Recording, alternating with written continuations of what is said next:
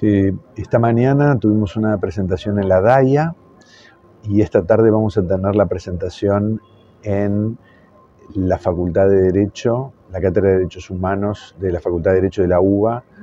Organizó la presentación de esta tarde. La semana que viene, el martes 16, es el evento en Paraná, en el Colegio de Psicólogos de Paraná, y al día siguiente es en Rosario, en el Colegio de Psicólogos de esa ciudad. O sea que gira nacional por Argentina. ¿Hiciste algo parecido en Uruguay? Sí, sí. Uruguay obviamente por su escala y por su tamaño es significativamente eh, menor o más reducido que Argentina. Entonces, bueno, todo es a una escala menor. O sea, una escala muy, muy pequeña. Pero también el libro suscitó un interés especial y hizo que hicieras estas conferencias en diferentes lugares. Exacto, sí, el libro la verdad que tuvo una muy buena receptividad en Uruguay. Eh, al punto tal de que salió una nueva edición del libro y a raíz del buen suceso eh, la editorial lo presentó a, Planeta Argentina, Planeta Argentina lo estudió, lo leyó, le pareció una buena idea, le pareció que estaba bien y bueno, decidió recientemente publicarlo en la República Argentina y por eso estoy yo acá y estamos haciendo estas presentaciones. Genial, O sea, eh, tiene marcados intereses en diferentes lugares. Vamos a empezar por uno de los protagonistas, que es Simon Freud, y que obviamente tiene que ver con tu tarea, con tu profesión. Sí, el libro eh, se centra, la trama, digamos, en los 84 días infernales que tuvo que vivir Freud cuando los nazis tomaron Viena. Y al mismo tiempo, la novela cuenta sobre un personaje del libro, procura demostrar un suceso que tuvo que ver con la salida de Freud de Viena. ¿Y cuál es ese suceso? Es que cuando Adolf Hitler era un niño y comenzó a mostrar ciertas conductas inadaptadas, había tratado de escaparse de la casa en condiciones un tanto bizarras, la madre se preocupó y llevó a su hijo a ver a un doctor, el doctor Bloch. Y el doctor Bloch, si tú googleas hoy te encontrás con esto, el doctor aparentemente habría consultado con Freud sobre este caso. Viste que los médicos se consultan entre sí, mira, tengo este caso, ¿qué pensás? No es que Freud hubiese visto al pequeño Adolf, no.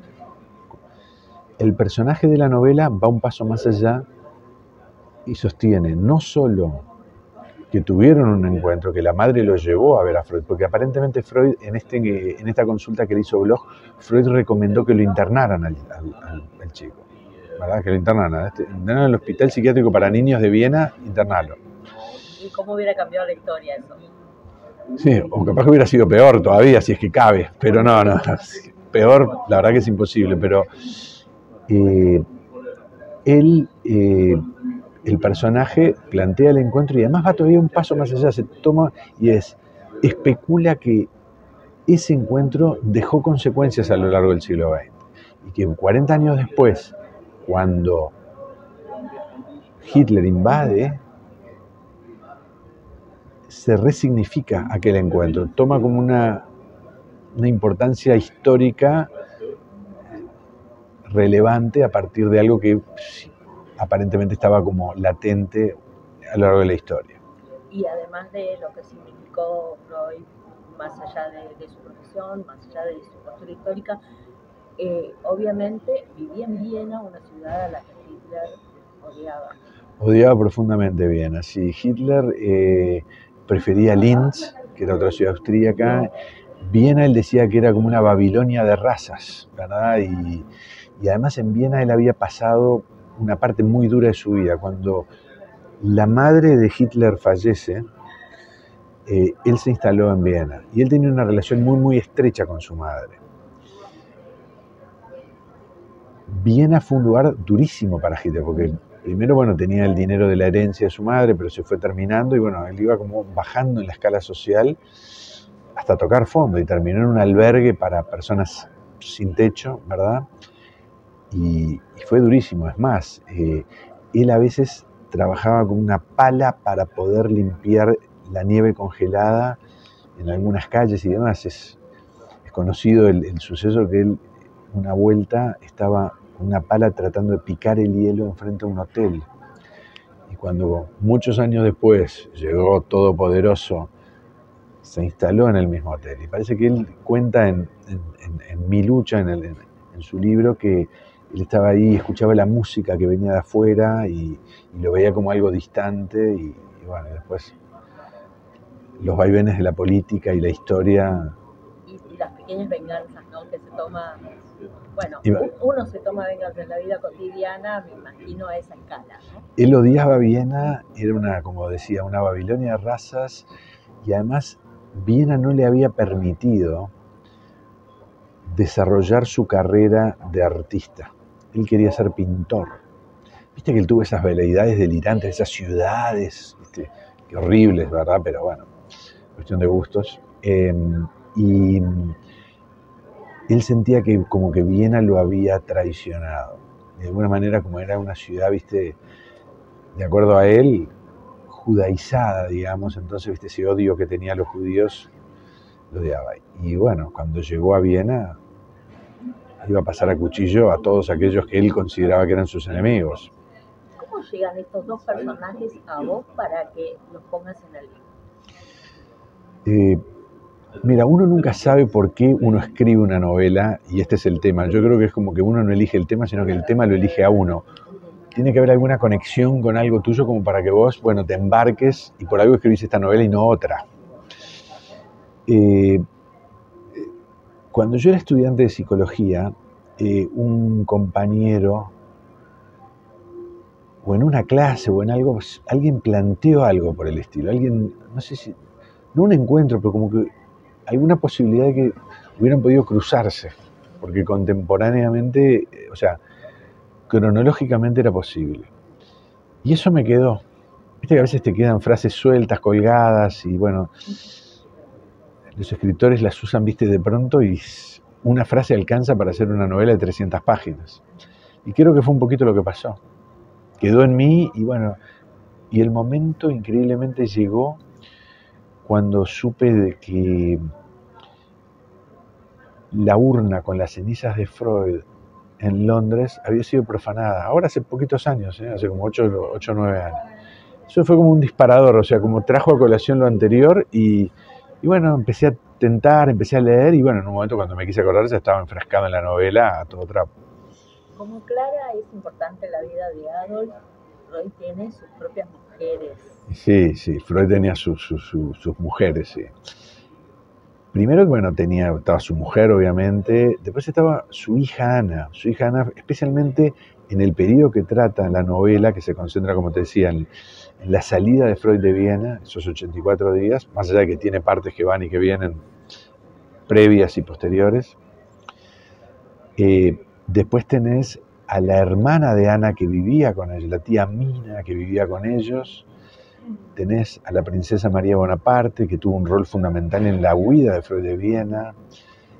Tenés también a Paula. Paula era la empleada, fue durante medio siglo la empleada del clan Freud, y cuando ya no hubo más sobrevivientes en Londres, se tuvo que volver a Austria porque ella esperaba ser la curadora del museo y por alguna razón no le, una vez que Ana falleció, es súper interesante la historia de, la empleada porque no era una empleada, es más, fue condecorada después por el gobierno de Austria a raíz de que muchos años después, cuando se quiso hacer un museo en Viena, Ana no quería volver a Viena, ¿verdad? Ella había vivido todo el odio, había sido, bien había sido, pero peor que cualquier ciudad alemana, ¿no?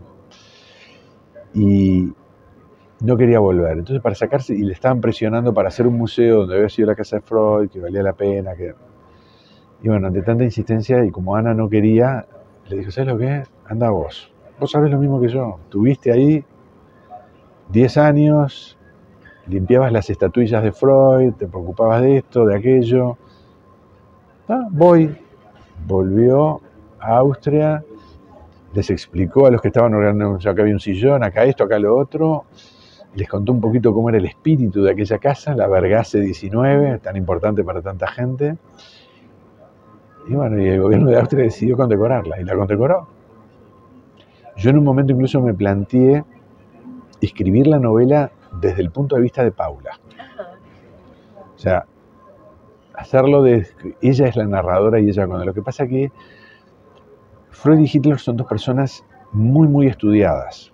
Entonces, es una novela histórica sobre cualquiera de los dos, tenés que tener un poco de cuidado porque siempre se te plantea una disyuntiva y es hasta dónde puedes tirar de la piola en una novela histórica. Tampoco puedes inventar, inventar, inventar, pero yo en un momento que no puedes inventar más. Sin embargo, le dedicaste todo un capítulo a Paula. Paula tiene un capítulo y Paula está en los eventos que pasan, está. ¿Verdad? Ella está presente porque estaba ahí en la casa. Entonces todo lo que pasaba... Pasaba por ella. Sí, o ella se enteraba de lo que pasaba. Y además, por ejemplo, Freud coleccionaba estampillas. Las estampillas que a él no le interesaban se las regalaba a Paula para su propia colección. Freud le regaló, por ejemplo, una colección de monedas de oro. Cuando Ana murió, la hija de Freud, em, si no estoy equivocado, le cedió todos los derechos de autor de sus obras en alemán a Paula. O sea, le aseguró. Sí, le aseguró y además, pero para que veas que, bueno, era una persona este, muy allegada a la familia. Freud tenía una especie de deporte con ella y era que cuando venía algún ilustre visitante y estaban en el comedor, parece que cocinaba muy bien. Paula se lucía con las tortas y yo qué sé qué. Y en un momento, cuando por ejemplo con un interlocutor Freud precisaba un libro o una cita de un libro, no lo iba a buscar, le llamaba Paula y le decía, Paula, el libro se llama así y el autor es este. Tráigamelo de la biblioteca. En la biblioteca de Freud no había cuatro libros. En una biblioteca probablemente con más de mil volúmenes. Entonces, Paula, por supuesto, Paula no tenía idea de lo que decía el libro en cuestión, pero Paula, como todos los días Paula tenía que repasar con un plumero los lomos de los libros para que no acumularan polvo, se sabía de memoria las secuencias. Entonces ella tenía que encontrar el libro, ese era el, ese era el juego que tenía. Y a los 5 minutos, o a los 10 o a los 15, caía con el libro en la mano. bueno, obviamente detrás de cada gran hombre hay varias grandes mujeres. Acá había muchas, aparentemente. bueno, ahora hablemos de la parte que sucede en Montevideo, porque también tenemos acá dos amigos, dos ex eh, compañeros de facultad, que tenemos un bar, existe ese bar, contanos y contanos sobre la banda de los lunes, porque al final del libro se lo agradeces también a la banda de los lunes. Sí, empiezo por esta última parte. La banda de los lunes se fue integrando como todo, accidentalmente, y bueno, y se conformó un grupo, éramos cuatro o cinco personas que nos reuníamos todos los lunes a estudiar para la novela. O si yo había terminado un capítulo o había escrito algo, lo traía, lo discutíamos. Yo prestaba mucha atención a lo que me decían los integrantes de la banda de los lunes. Y quedó así porque nos reunimos todos los lunes, porque además Freud, cuando empezó, él, él reunía a sus amigos los miércoles de noche en su casa a hablar de sus ideas. Y él le llamaba al grupo la banda de los miércoles. Entonces se me ocurrió que podía ser un buen título, inspirándome, salvando todas las distancias por supuesto, podía ser un buen título eh, La banda de los lunes. Y la verdad que fue súper, súper fértil porque especialmente al principio yo traía muchas dudas sobre todo, ¿verdad? Cómo armar la novela, qué sí, qué no, y bueno, hasta que te tiras al agua, empezás a escribir y ahí llevaba. Y bueno, y ahí llovía todo tipo de crítica. Es muy largo porque este capítulo, porque este fragmento, porque esto, esta palabra no me gustó.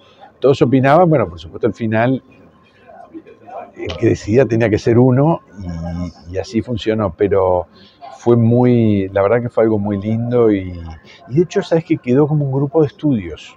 O sea, nos, ahora nos seguimos reuniendo estudiando de otras cosas. ¿verdad? ¿Pero este, eran todos psicólogos como vos? No, no, había una profesora de literatura, hay una profesora de literatura, hay un profesor de filosofía eh, y había una profesora, si no recuerdo mal, de historia.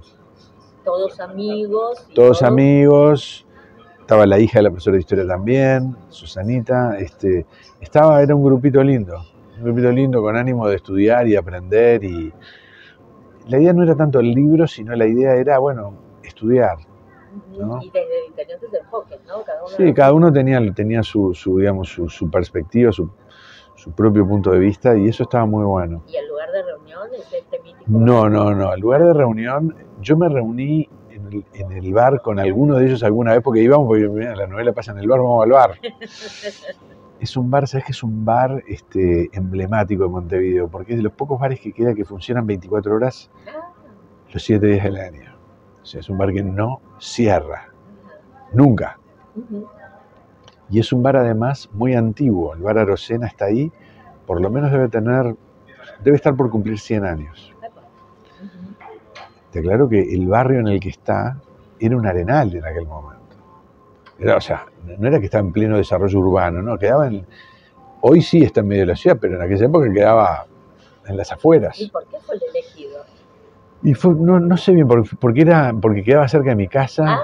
porque yo iba, porque el bar tenía una buena historia, porque García Lorca había visitado ese bar, porque había, hay, hay como un hotel cerca, contra la costanera, digamos, contra la Rambla, y cuando Federico García Lorca se hospedó en el hotel y los fans lo acosaban, se escapaba por una puerta y bueno, lo único que estaba era esto que en aquel momento debía ser como una pulpería, no sé cómo, no sé cómo debía, no me lo puedo imaginar, No hay fotos. No hay fotos, no, no hay fotos. Bueno, o sea, tenemos que ir a visitar la Rosena cuando vayamos a este video ya. Es el, el tour para hacer, El tour literario de Montevideo. claro, con fusiles en el Paraguero. Y bueno, vamos a contar la anécdota de los fusiles en el Paraguero. Porque Sí. cuando yo empecé a leer el libro, estos fusiles en el Paraguero no aparecían, no aparecían, hasta que llegué a donde Marta pronuncia esta famosa frase. Exactamente, exactamente. Marta se encontraba justo en el comedor de su casa cuando, una vez que se produjo la anexión de Austria, a los dos o tres días hubo un allanamiento en la casa de Freud. De hecho hubo dos, después hubo otro. Ya se, las familias judías ya tenían una idea de que te caían en tu casa, pero no era, todavía los nazis no habían desarrollado ese instinto depredador que llegaban, tiraban, daban vuelta a todo. Era, el primer día y todavía mantenían alguna forma, digamos. Tocan a la puerta y ella justo estaba al lado de la puerta. Entonces preguntó quién es, abrió la puerta y entró una tropa, siete, ocho personas armadas y empiezan a apuntar a todos lados. ¿Viste cuando entra, por ejemplo, un comando? Apuntar a todos lados. La viejita miraba azorada, ¿viste? ¿A quién le quieren disparar? A nadie les va a disparar a ustedes, o sea, no, no. Bueno, cuando se dieron cuenta que todo ese despliegue había sido un absurdo, bajaron los fusiles y cuando van a conversar con la viejita, explicarle por qué habían ido, etcétera, etcétera, la mujer de Freud, Marta les dice, en esta casa no tenemos por costumbre tener a nuestros invitados parados. Si quieren, tomen asiento. Le dijeron que no. Entonces ella agarró y les dijo, y bueno, entonces en ese caso, ¿serían tan amables de dejar los fusiles en el paragüero? Una maravilla también encontrar ahí el título de la novela. Sí, es muy bueno. Yo no, no debería ser yo quien lo diga, la verdad, pero la verdad que es un muy buen título porque primero es muy enigmático si no conoces la historia, pero cuando la lees, porque de alguna manera poner los fusiles en el paragüero tiene como un mensaje pacifista. O sea, vos no pones un fusil, vos el fusil lo tenés para disparar, lamentablemente, no para guardarlo en un papel. Si lo guardás en un paragüero, pasa a tener la misma relevancia que un paraguas. Está, está ahí, yo qué sé. ¿no? Y Es como un mensaje pacifista, te diría. Y Y me- aparte de lo ridículo que parecía esa tropa tratando de allanar gente que tenía, en este caso, más de setenta y pico de años. Y además, es que la batalla entre Hitler y Freud es una batalla entre. Es la batalla de la humanidad, es la que la humanidad tiene desde épocas remotas. Y no te lo voy a plantear como el bien y el mal, pero te lo voy a plantear como, no sé, viste, la guerra y la paz, ¿verdad? La relación con el otro. Me parece que va, va como por ahí, ¿verdad? Y estos llegaban con armas y con cosas, entonces está. Imagínate una viejita, los de- realmente los desarmó, esa es la palabra exacta. le- como que, aparte los dejó, no, no tuvo miedo, no estaba con miedo, "Che, estos tipos, bueno, capaz que me disparan, no, no, no estaba con miedo, no estaba con miedo de verdad, bueno, de alguna manera los esperaban, los esperaban. ¿A qué habían ido los nazis? Los nazis fueron a la casa de Freud a dos cosas. Una, a llevarse sus pasaportes, eso ya no te podía hacer. Y la otra, fueron a la casa de Freud a llevar ese dinero. Y se llevaron. El dinero que había, en aquel momento no tenías el dinero en cuentas corrientes, en bancos en tarjeta de crédito, lo tenías en tu casa. tenías la caja de, tenías, tenías tu caja fuerte en su casa. Ya se sabía que venían a pedir dinero, entonces eso los aplacaba, ¿verdad? Y bueno, Freud después se quejó mucho ante el comisario porque quería que le devolvieran los chelines que se le llevaron. No, no, no es que protestó una vez al comisario que estaba a cargo de su caso, o sea, el comisario nazi. Mirá que se me llevaron tanto y ustedes no me los están devolviendo. Y precisamos el dinero, porque además en determinado momento te expropiaban la cuenta bancaria y él precisaba plata porque los permisos de salida y eso costaban dinero. Había que hacer todo un trámite que era muy engorroso para poder salir. No te olvides que en ese momento, en marzo de 1938, abril, mayo, junio, los nazis entraron en Viena en marzo del 38 y Freud se exilió en Londres el 4 de junio del 38. Son casi tres meses. En ese momento los nazis tenían la política no de exterminar judíos, sino de expulsar judíos afuera del Reich. Los querían afuera del Reich. Yo siempre digo que la política de los nazis con los judíos fue de las tres X. Primero, expropiarles los derechos y los bienes. En segundo lugar, expulsarlos. Y en tercer lugar, exterminarlos. Está explicado conciso y claro, ¿no? Sí, yo creo que, yo y ojo, no fue algo quizás premeditado desde el día uno. La propia lógica de los hechos fue llevando una radicalización cada vez mayor. Lo que pasa es que terminó en uno de los peores crímenes de la humanidad, ¿no? Totalmente. Eh, explicando la, la figura de, Freud, creo que en el libro se explica todo este, todo lo que pasó después. Tiene, tiene, el libro, a mí me parece a mí que desde el punto de vista literario es como que está a mitad de camino entre tres senderos. Por un lado tenés la ficción pura y dura, por otro lado tenés el reportaje y por otro lado tenés el sustrato histórico.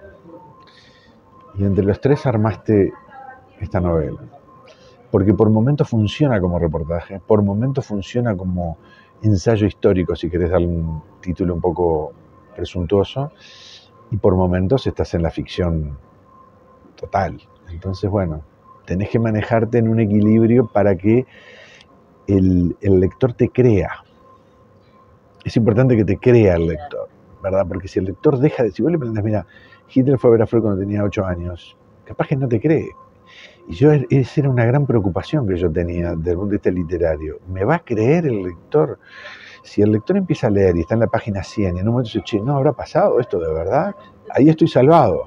Ahora, si el lector en un momento te dice, no, mira, esto es una fantasmada porque esto no pasó y no pudo haber pasado. Yo no digo que pasó, solo planteo la verosimilitud. No la veracidad, la verosimilitud. Una fecha exacta en la que tuvo que haber pasado. porque el investigador precisa una fecha, precisa, él está desesperado por el personaje por demostrar que hubo sesión. Entonces recurre a los hechos históricos puntillosamente. Bueno, pero en un momento vas a tener que decir cuándo, en qué circunstancia, qué pasó. Tenés que contarlo todo. ¿Vos creés que estás satisfecho con la investigación que hizo Rosselli? Con la investigación que hizo Rosselli sí, estoy muy contento. Creo que hizo una investigación muy puntillosa, leyó, estudió. El personaje se mató para, para tratar de demostrar de que Freud y Hitler pudieron haberse encontrado. Y que si eso realmente pasó, definitivamente aparejó consecuencias no menores en la historia del siglo XX. En las conferencias que has tenido tanto en Uruguay como acá en Argentina y en las que vienen también, yo supongo que puede surgir esta pregunta, ¿no? Eh, ¿Cómo sería una sesión para tratar al niño Adolfo? lo, que pasa es que cuando vos tratas al niño Adolfo, vos no sabés que después va a venir todo lo que ese niño Adolfo viene consigo. Pero hay cierta frustración, digo, en, Freud cuando, surge esta sesión, ¿no? No te olvides que Freud eh, en ese momento no era Freud. No te olvides en el segundo término, Blanca, y esto es muy importante, que él recién en ese momento había empezado, había un embrión de lo que después iba a ser el psicoanálisis.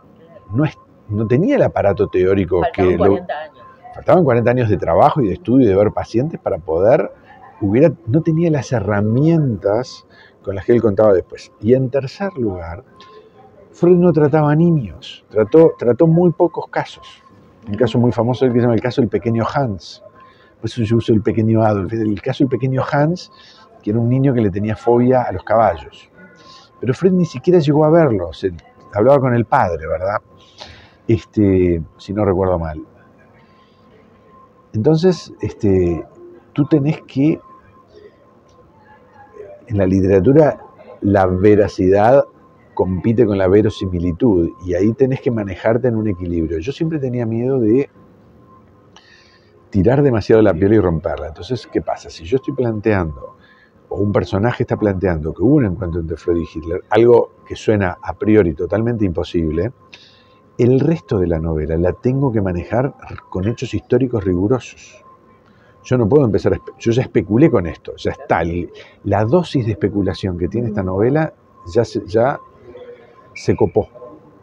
Ya está. Más rompo la cuerda y tengo un problema. Entonces a partir de ahí el personaje tenía que trabajar sobre los hechos históricos. Si querés creer que hubo una consulta, tenés que demostrarla con hechos históricos. No puedes demostrarla con ninguna otra herramienta, ningún otro utensilio. Para lo tenés que hacer con los hechos históricos. Y bueno, el personaje estudia, se mete a fondo. Pasó algo increíble realmente, y es que a medida que yo investigaba como autor, pasaban cosas increíbles en la realidad. O sea, cosas de novela, pero que habían pasado en la realidad. te comentaba hace un rato, ¿por qué no lo delató el comisario nazi a Freud? Sí, clarísimo, que también contar esa historia. ¿Entendés? Tiene muchas lagunas que, que, entonces, bueno, se prestaban para que el personaje concluyera, no, mira, acá hay algo escondido. La correspondencia de Freud con un colega de él al principio, cuando todavía no era Freud, ¿verdad? Uh -huh. Tuvo una correspondencia muy importante con un médico alemán que se llamaba Wilhelm Fliess. A Freud no lo conocía nadie, ¿verdad? El único que lo conocía era este Fliss, que era un médico radicado en Berlín, en Alemania. Y se escribían casi a diario. Iban tanteando. Entonces, esas cartas de Freud a Fliss, vos tenés las cartas que le mandó Freud a Fliss y tenés las cartas que Fliss le mandó a Freud. Freud siempre dijo que cuando se peleó con Fliss, tuvo después una disputa con Fliss, las destruyó todas.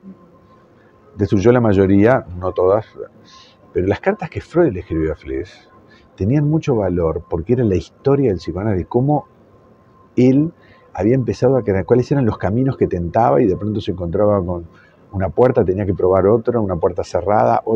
Entonces, esas cartas, son 284 cartas que escribió, son la prehistoria del psicoanálisis, pero más que nada son cómo él fue craneando las cosas. Entonces tenían un valor enorme.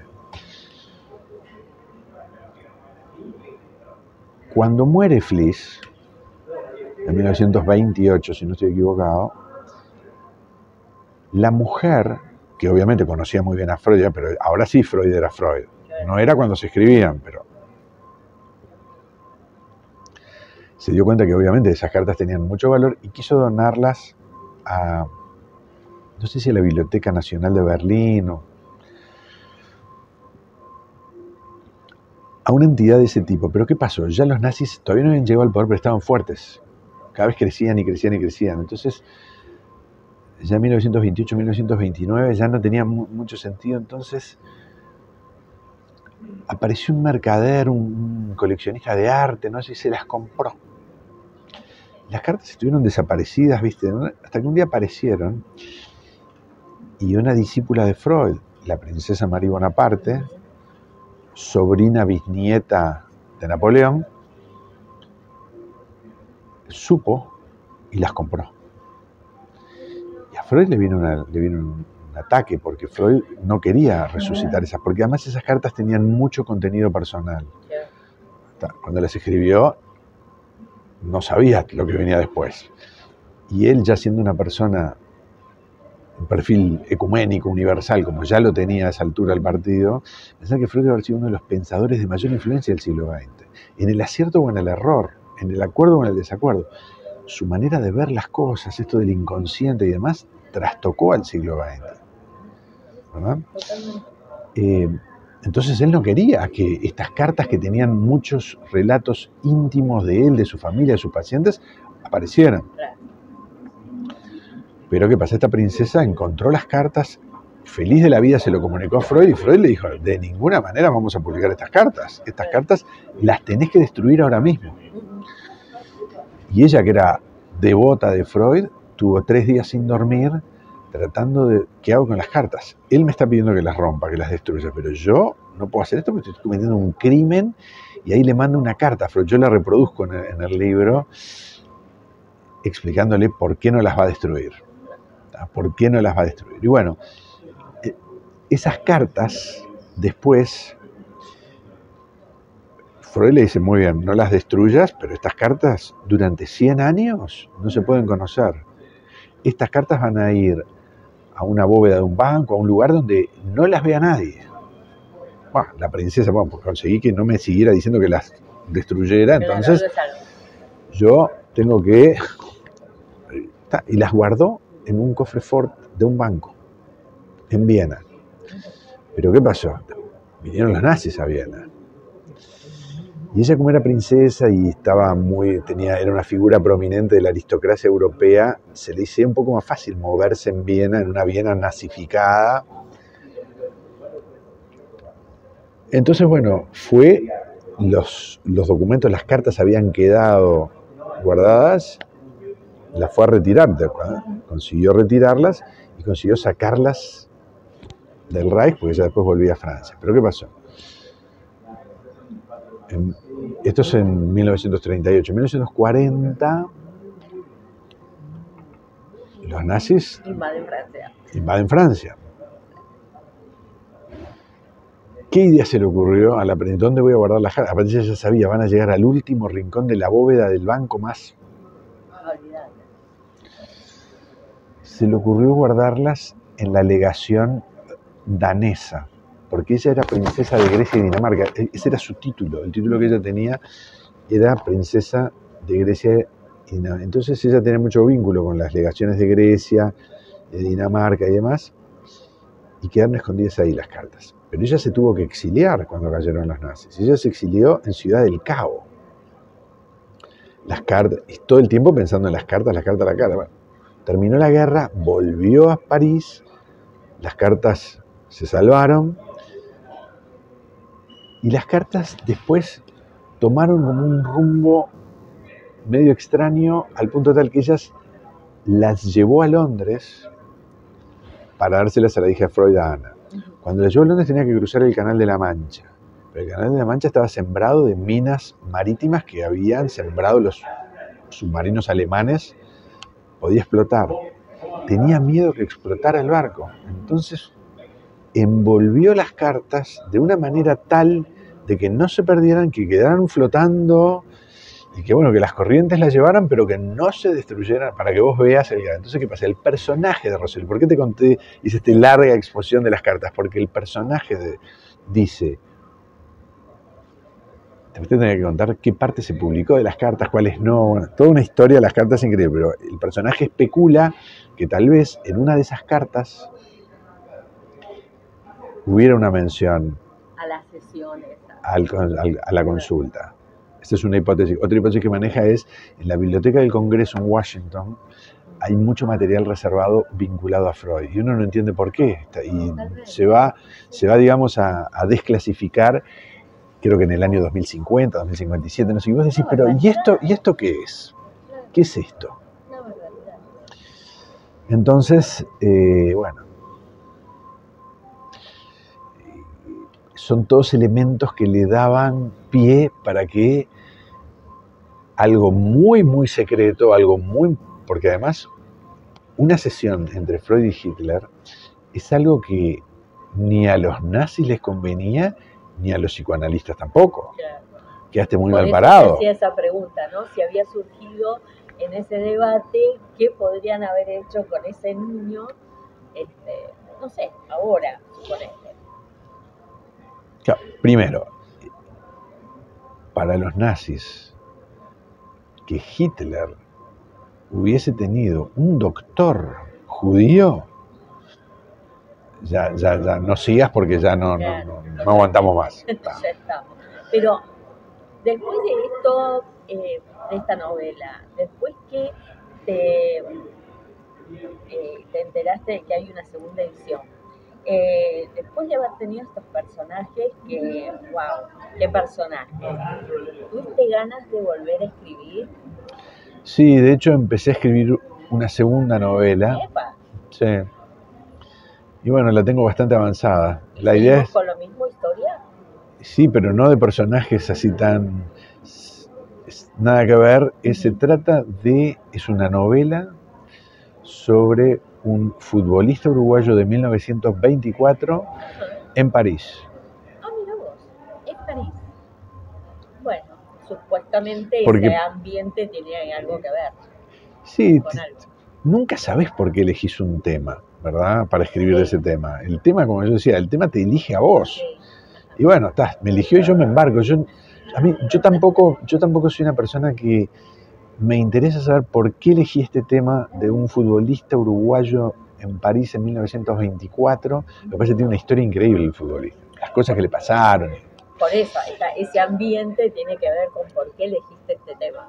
pero nunca sabes de última por qué elegís un tema, y aunque creas que sabes por qué lo elegiste. También siempre, si crees en el inconsciente, es una dimensión inconsciente que no la conoces.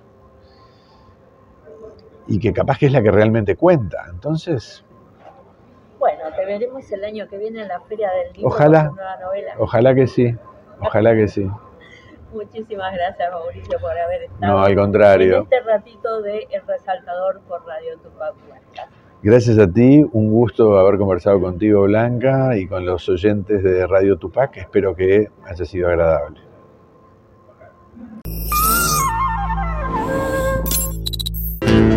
Cátulo Tango, en el corazón del abasto la mejor experiencia de tango en Buenos Aires. Un show con lo mejor del tango clásico y moderno. La pasión por el tango más viva que nunca. Te esperamos. Cátulo Tango.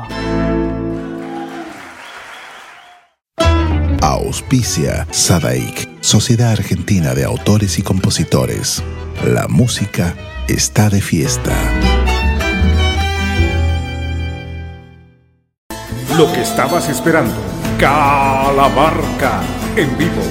Celebrando el Año Nuevo Andino Masónico Wilcacuti y el Día del Padre en el Luna Park.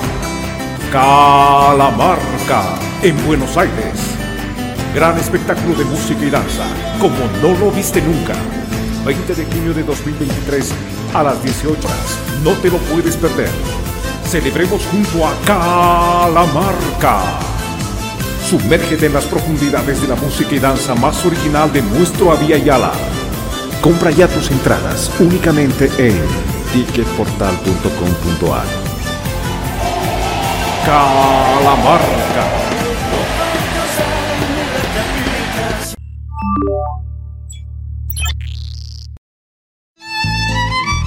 Fábrica de envases de hojalata en Basil. Fabricamos set materos, alcancías, latas para té café, galletitas, fideos, legumbres, harinas y todo tipo de envases para cubrir tu necesidad. Vos elegís tu modelo, tamaño y color. Contamos con un departamento de diseño gráfico y desarrollo industrial. Envíos a todo el país. Venta mayorista y minorista. Consulta SAL 5411-5315-2580. Seguinos en nuestras redes, en Instagram y en Facebook, arroba en Latas Decoradas. En Basil, apoyando siempre al folclore argentino.